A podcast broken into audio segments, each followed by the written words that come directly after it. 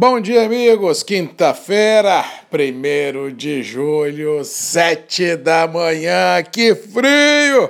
É, realmente não tá fácil, não. Espírito Santo, Minas, Paraná, Santa Catarina, Rio Grande do Sul, Mato Grosso do Sul, Centro-Oeste do Brasil tá gelado e realmente vem tirando a zona de conforto de muitos aí, tanto no campo quanto nas cidades, já que o frio para esse início de inverno está realmente acima do que a gente estava imaginando. Expectativas dão conta e números dão conta de que estamos, em média, 5 graus abaixo do que a média histórica da temperatura para este mesmo momento do ano. Ou seja, inverno começando e emoções só mostrando até onde podem chegar e levar a tudo e todos a testar limites inimagináveis. Espírito Santo gelado as manhãs, as madrugadas, realmente, e a tendência para as próximas 24, 48 ah, até 72 horas é que esse cenário persista. A princípio, não há previsão de geada aqui no Espírito Santo,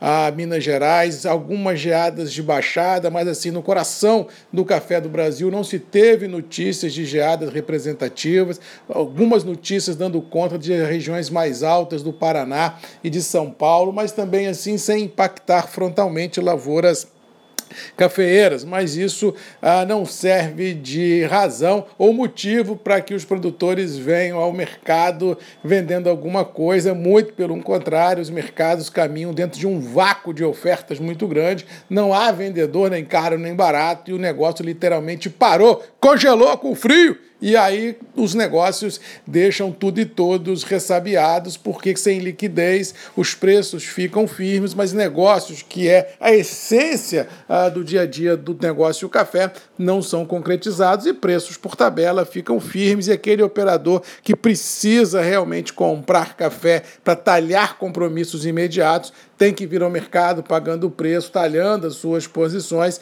e assim os mercados para algumas qualidades ficam sob pressão.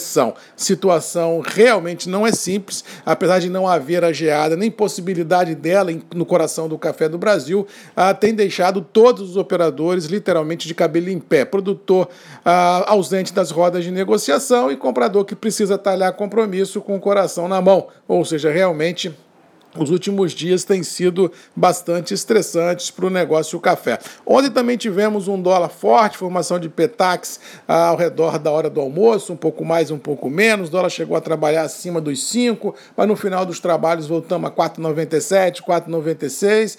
Mas aí uma pulga atrás da orelha fica, a temperatura política em Brasília voltou a, voltou a subir e isso pode, pode impactar também a área cambial, já que essa temperatura política no Congresso pode atrasar reformas e se atrasar as tão sonhadas reformas que os grandes investidores tanto apostam suas fichas nela, o mau humor pode chegar de vez e azedar o mercado, tanto cambial quanto financeiro. Cuidado e atenção, porque 21 promete grandes emoções, não só cafeeiras, mas financeiras e agora também políticas, e isso pode impactar a vida de todos nós. Mas o que temos para hoje nessa quinta-feira?